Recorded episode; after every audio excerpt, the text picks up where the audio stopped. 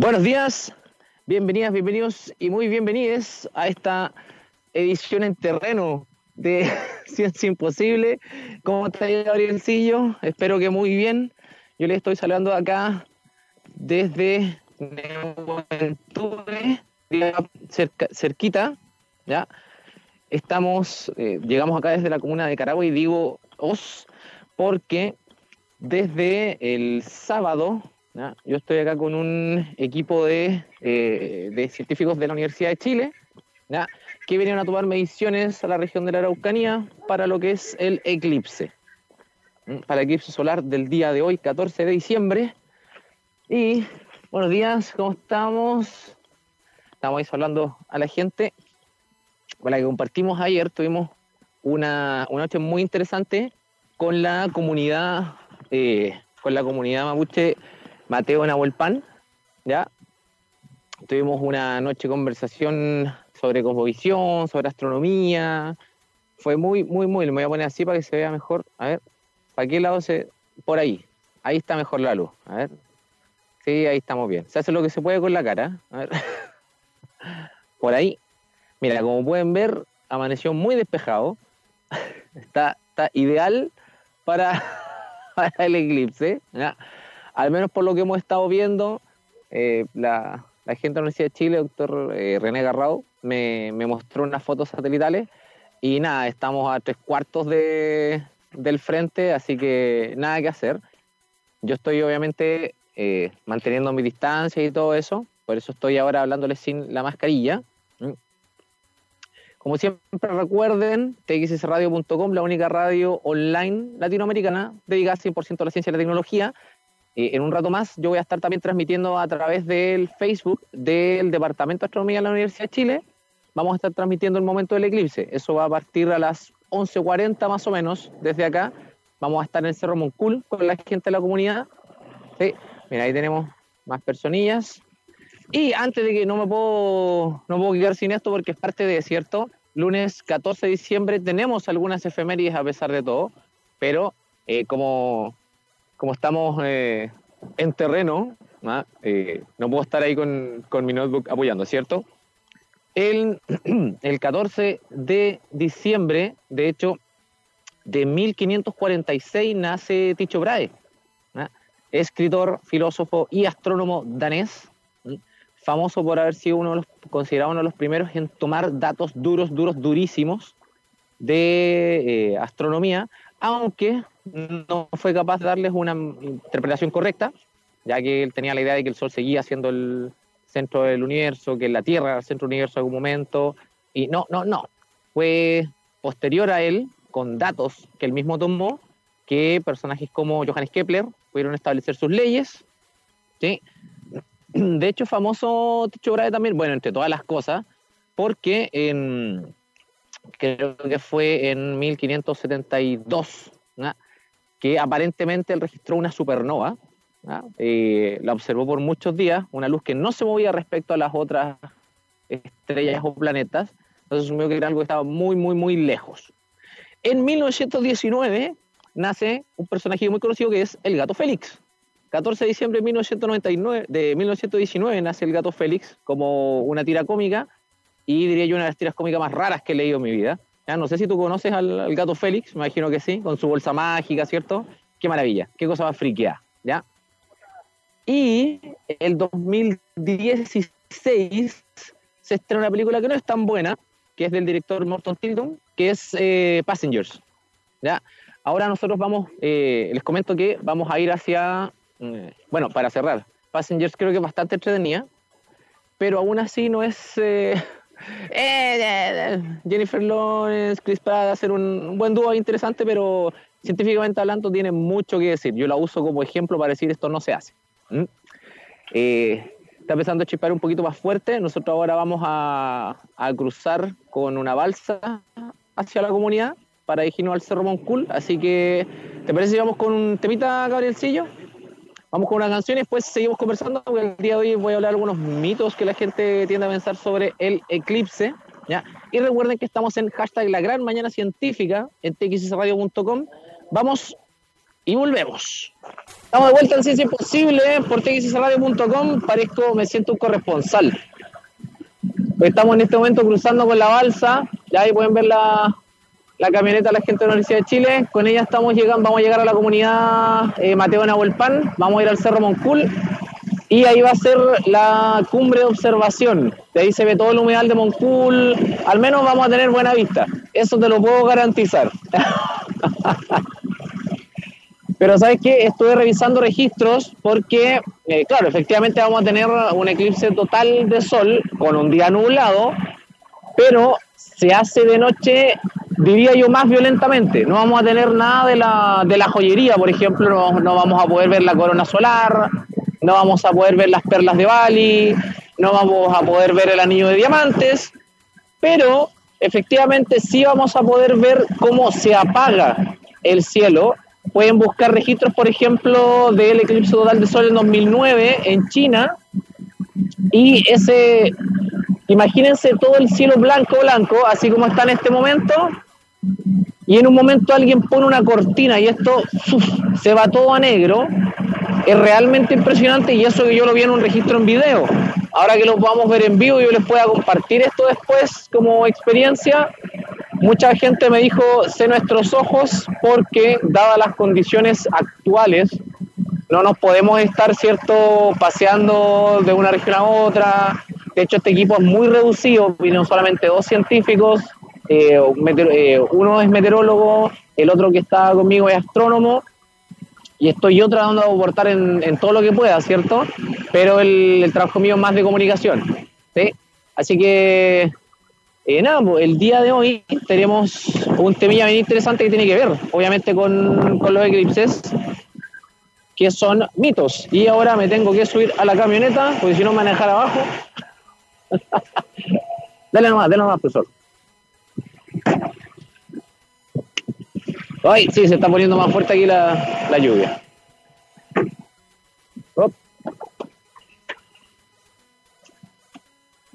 aquí está, ya, me subí, estamos, ahora sí. Ah. Ya, como les decía entonces, el día de hoy tenemos un pequeño temita, quería hacer un resumen sobre mitos del eclipse, ¿cierto? Hay muchas cosas que la gente piensa que ocurren, que realmente no ocurren durante un, eclipse. Algunas ya las habíamos conversado acá con, el equipo. Hola. Entonces bien entretenido poder pensar que hay mucho, mucho eh, que tenemos como misconception, ¿cierto? Primero, y uno que a mí me, digamos que me fascina, que lo encuentro un poquito místico, que algo que me han preguntado harto, es si efectivamente uno pierde peso durante un eclipse. ¿Ah? Me dijeron, oye, oye, profe, pero uno se, se, pone más, no sé, la gente lo preguntará por porque no le funcionan las dietas, algo así, pero así como ya buscando alguna solución milagrosa. Entonces, si tú, bueno, si tú te pones a sacar cuentas, eh, técnicamente, si hay una pequeña disminución de peso, debido a que están tirándote gravitatoriamente del mismo, desde la misma dirección el Sol y la Luna. Podríamos decir que eso compensa un poquito, un poquito, un poquito, un poquito la, la fuerza de, gravedad con la que la Tierra te tira. ¿ah? Podríamos decir que durante el minuto, dos minutos, que pudiera durar el, el eclipse solar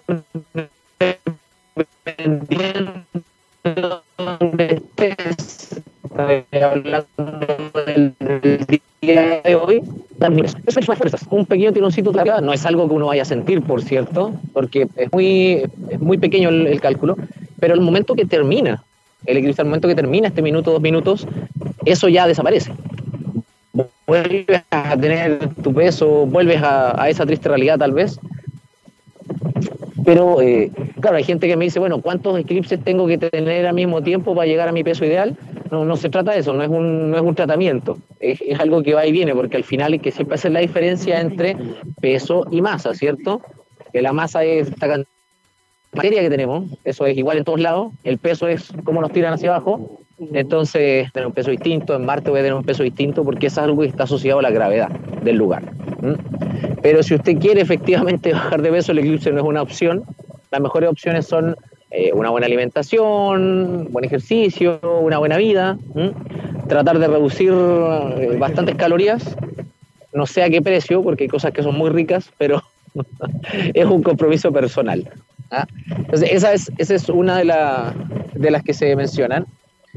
Otras que tienen que ver, en general uno las puede clasificar, ¿ah? porque casi todas tienen el mismo, eh, digámoslo, el mismo componente que es si es que hago X durante un eclipse solar, tiene alguna incidencia, ¿cierto? O sea, preguntas por el peso, si es que pierdes peso, pero por ejemplo, eh, este, y este es bien detallado, ¿ah? que lo conversábamos una vez con la gente de Planifica tu Eclipse, de que eh, las mujeres embarazadas, por ejemplo, eh, cuando están, cuando quedan en la sombra del eclipse, que no se pongan la manito, las manos encima en, su vientre, porque eso genera, va a generar una mancha en, en el bebé que tiene que ver como con la sombra que generan, porque le, meten ahí un tema como de, radiación, ¿cierto?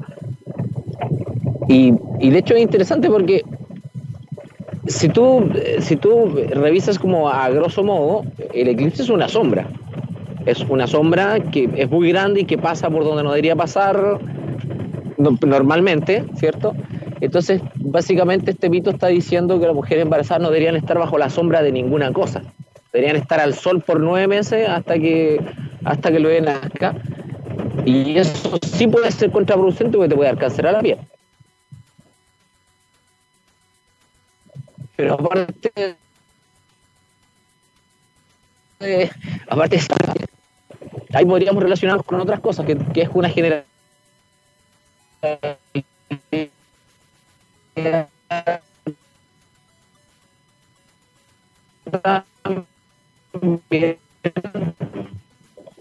que, tiene que ver con la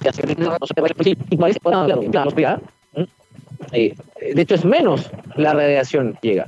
Principalmente la que se tapa es visible cierto por eso se oscurece. Entonces en cuanto a, a si estamos de vuelta ya no está muy no está muy bueno todo acompañándome. Así que voy a hablar más despacio todo de pronto, como, como robótico, pero algo, algo voy a poder hacer. Hoy estaba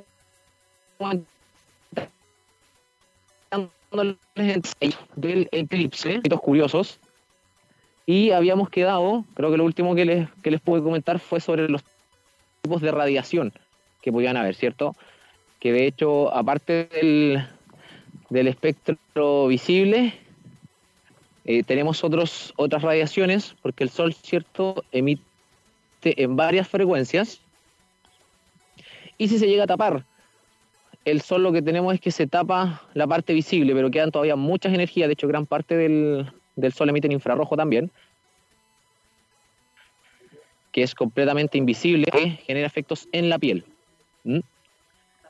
Dentro de eso, existe uno que me llama mucho la atención, que tiene que ver con que eh, cocinar durante el eclipse puede, puede para unas personas eh, envenenarte la comida. ¿Mm? Eh, por ejemplo, no deberías, por ejemplo, para la gente que le guste cocinar, trate de no cocinar entre las 11.40 y las una y media, ya que desgraciadamente es más o menos el horario en el que uno empieza a preparar la comida hoy día. Así que ahí no sé cómo lo, cómo lo van a hacer. ¿Mm? Espero que, que se las puedan arreglar. ¿ya? Porque claro, uno podría pensar en qué forma intercede. O sea, sabemos que intercede, por ejemplo, a nivel de peso. Las radiaciones podrían, si es que miras sin cuidado, en el caso, bueno, no como tengo el cielo acá, pero en el caso de que tuvieras la oportunidad de mirarlo directamente, eh, lo que puede pasar efectivamente es que se te queme el ojo, eso lo tenemos súper claro y por eso hemos estado, yo he estado regalando hartas lentes, hartos lentes de, con certificación eh, y protección desde el Departamento de Astronomía de la Universidad de Chile y también cortesía de, la gente del, del, CATA, ¿ya? el ALMA también nos ha ayudado harto. ¿sí? Y tengo que decir que si hay uno que me fascina, que no sé si realmente, no sé si, será un mito, ¿ah? pero, pero creo que es algo que viene desde el año pasado, que mucha gente el año pasado, durante el eclipse, tenía la idea de que eh, había que cantar el himno nacional. una especie de, como una especie de, salud a la bandera, algo muy extraño.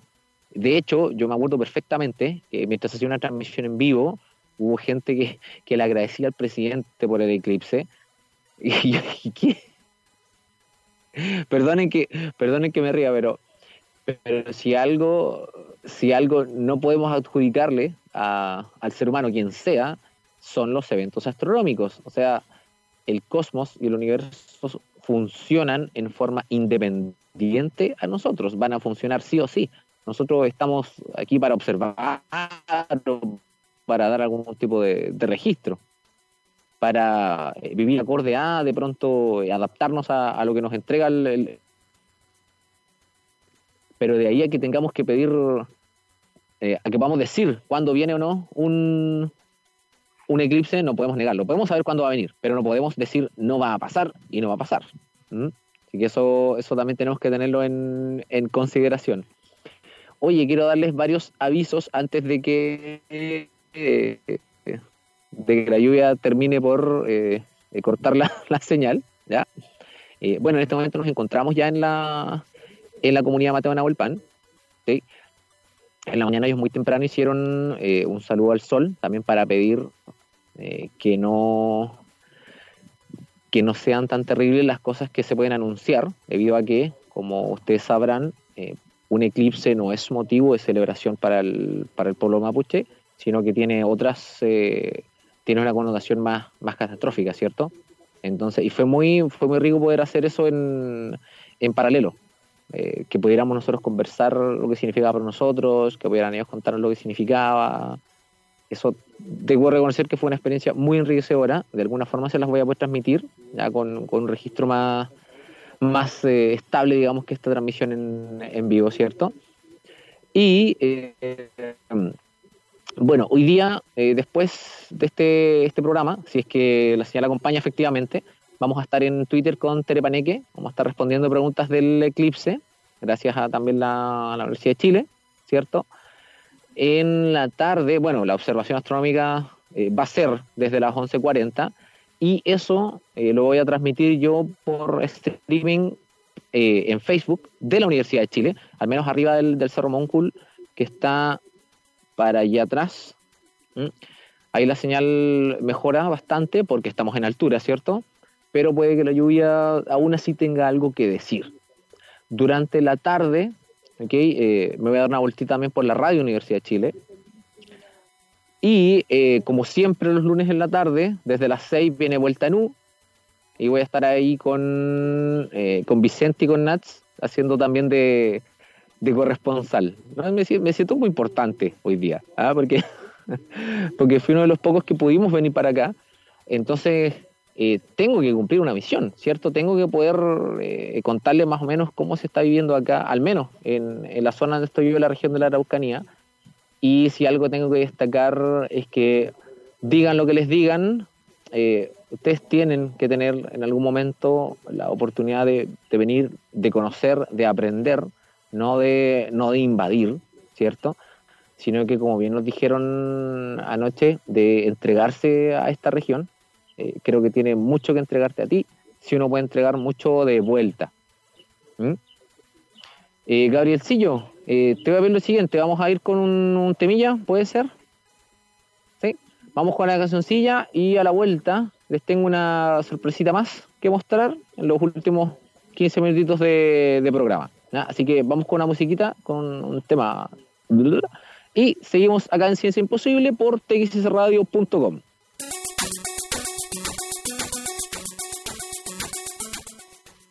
Estamos de vuelta entonces con la sección final del programa. Y esta es una sorpresita que, les quiero. Buenos días, buenos días, buenos días. Permiso, permiso, buenos días. Pero siempre hay que pedir permiso cuando uno entra a una casa que no es la suya, ¿cierto? Permiso. Aquí Estamos, buenos días. Buen día. de la comunidad. Puedo hacer, estoy logrando hacer una, transmisión de radio con el día de hoy. Así que estamos con la presidenta de la comunidad, Mateo Nahuel Pan. Estamos dentro de, de Larga y hemos compartido muchas cosas muy bonitas. Nos ha enseñado harto, a mí me han enseñado hartas cosas y nos han tratado muy, muy, muy bien. ¿Mm? Que verdad que si ustedes entran a la casa de alguien que no es suya, tienen que pedir permiso, ¿cierto? ¿Mm? Y esta es parte de la, de la comunidad también, de la gente que, que vino a, visitar. Y yo no me, me, sorprendo que puedo seguir haciendo la, la transmisión, eso me, me tiene impresionado. ¿Mm? Mira, un detallito que les quiero mostrar es que las dos entradas, la entrada de la, de la ruca siempre está hacia el este, desde donde sale el sol. Y después hacia allá, que es la otra entrada que tiene de luz, es por donde se esconde. Entonces es una forma muy eh, de eh, tener conciencia de dónde están, ¿cierto? De dónde está la posición del Sol cada momento. Y creo que eso también habla de una gran cosmovisión, de un gran entendimiento de dónde están las cosas, dónde están funcionando cada cosa. Y muchas veces nosotros mismos no tenemos idea dónde, cuando preguntan mucho una vez dónde sale el sol, te dicen por allá, dicen por acá. Pero imagínate que tu casa está hacia el este. ¿Mm? Y ahora ya está un poquito. ¿Mm? Hola, precioso. Hola, bebé. Está, mira, un pequeño amiguito. Mira, que les voy a mostrar la vista exterior. Esta es una comunidad que nos ha tratado muy, muy bien. ¿ya? Yo estoy tremendamente agradecido tanto con, con la misma gente de la comunidad, con la región de la Araucanía, que nos ha permitido eh, hacer todo esto, porque también es muy importante visibilizar estas cosas, visibilizar que no todo es lo que ciertos medios te muestran, sino que hay mucho más, ¿cierto? Hay, hay mucha recepción, hay mucha movilidad hay un, hay un concepto muy, muy rico que tiene que ver con, con la observación, ¿cierto? Con contemplar la naturaleza. Hola, precioso. Muchas veces para, para mi pueblo, que es, somos en este caso los Huilca, eh, una persona que no está, que está ahí parada o sentada mirando solamente, eh, no está haciendo nada, está holgazaneando, ¿cierto? pero eh, nada más alejado en el plano mapuche de la realidad, sino que es una contemplación. ¿ya? Estás eh, admirando la naturaleza, estás aprendiendo de ella. De hecho, el cerebro, siempre lo hemos conversado, el cerebro humano es muy bueno para, para seguir patrones, para detectar patrones, ¿cierto? Entonces, puede estar mirando siempre las estrellas, poder estar mirando las estaciones, los cambios, eh, cómo el sol va cada vez saliendo. ¿cierto? El micro. Sí, de hecho, quiero agregar eso que en la ciencia, la observación es fundamental. Sin observación no, no hay ciencia. De hecho, cada vez en el método científico, cuando se parte del método científico, siempre tiene que partir primero con una observación. Eso es vital. O sea, uno primero parte eh, observando y viendo fenómenos y de ahí parte todo una hipótesis, después una, una, eh, una experimentación. Claro, parte es el proceso, ¿cierto? Entonces, si algo, si algo quiero eh, dejarles también, que bueno, que no lo digo yo, que no lo dice Ricardo, sino que nos, lo están enseñando acá en la comunidad Mateo Nahuelpan, es que eh, todo conocimiento es válido, ¿okay? No porque un conocimiento no esté en un libro, no porque un conocimiento no venga de, un doctorado, significa que no es un conocimiento científico válido, se pueden generar lazos, se puede generar. Nosotros anoche aprendimos muchas cosas conversando y, a cambio también nosotros fuimos explicando varias cosas. Entonces, eh, yo creo que somos, bueno, por algo el cielo es uno solo, por algo estamos todos bajo él y por lo mismo deberíamos todos ser capaces de, capaces de, alguna u otra forma, ¿cierto? Encontrar esta, este, este punto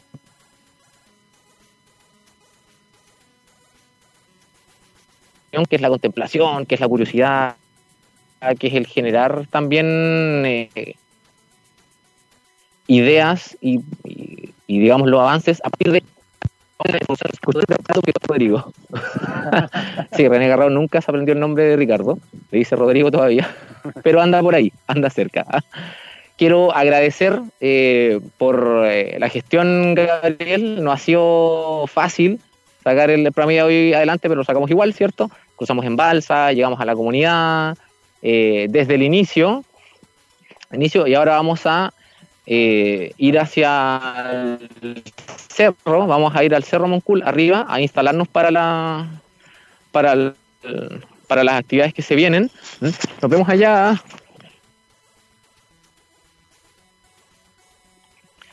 Y nada, muchas gracias como siempre, gracias a la gente, gracias por Bueno, no tenías mucha opción.